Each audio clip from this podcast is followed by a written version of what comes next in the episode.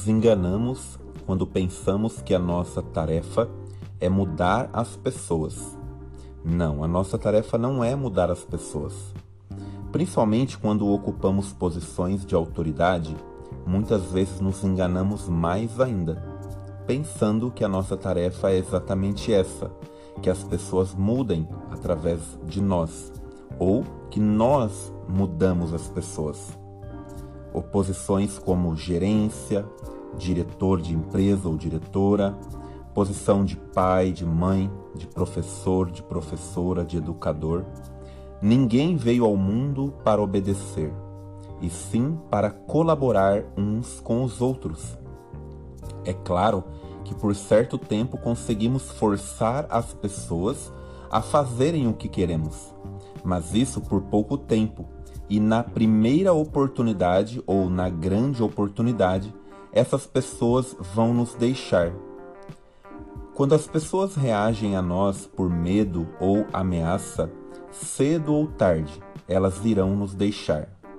Relatos assim é comum de ouvir no, no, no processo terapêutico, aonde um paciente e outro é, dizem: Ah, quando eu era adolescente eu fugi de casa porque eu não suportava o meu pai ou porque eu não suportava a minha mãe. E quantos adolescentes que eu tenho a oportunidade de atender hoje e que dizem que se pudessem eles sumiriam de casa, se pudessem eles iriam embora e viveriam a sua vida. Não o fazem porque não têm recursos e condições para isso. Mas na primeira oportunidade eu fico pensando: o que esses adolescentes, o que essas pessoas não farão quando é, perceberem que os pais não mudam, não mudam a sua postura ou funcionários que trabalham em determinadas empresas e que estão sempre sofrendo ameaças, sofrendo é, ordens né, de, de maneira desrespeitosa por parte dos seus gerentes, dos seus diretores, alunos que não suportam professores por conta da postura que eles agem diante do ensino, na hora de ensinar, do aprendizado. Se você é uma pessoa que tem dificuldade de se relacionar com os outros, de obter a colaboração das pessoas, mesmo as que são pagas por você, para fazer o que você deseja. Afinal, fazer algo porque sou pago não significa necessariamente que eu faço com prazer ou que eu estou colaborando. Se você sente que as pessoas se afastam de você por alguma atitude sua, o que você acha de repensar sobre isso?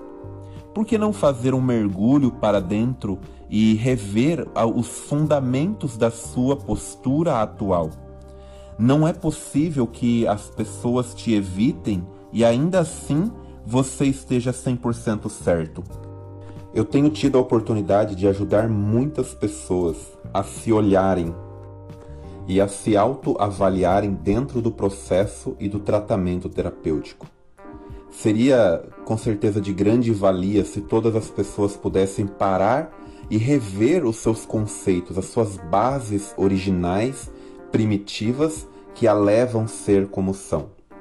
Eu sou Patrick Santana, sou psicólogo clínico e este foi mais um áudio para produzir reflexão, para repensarmos a nossa atitude, a nossa postura no mundo.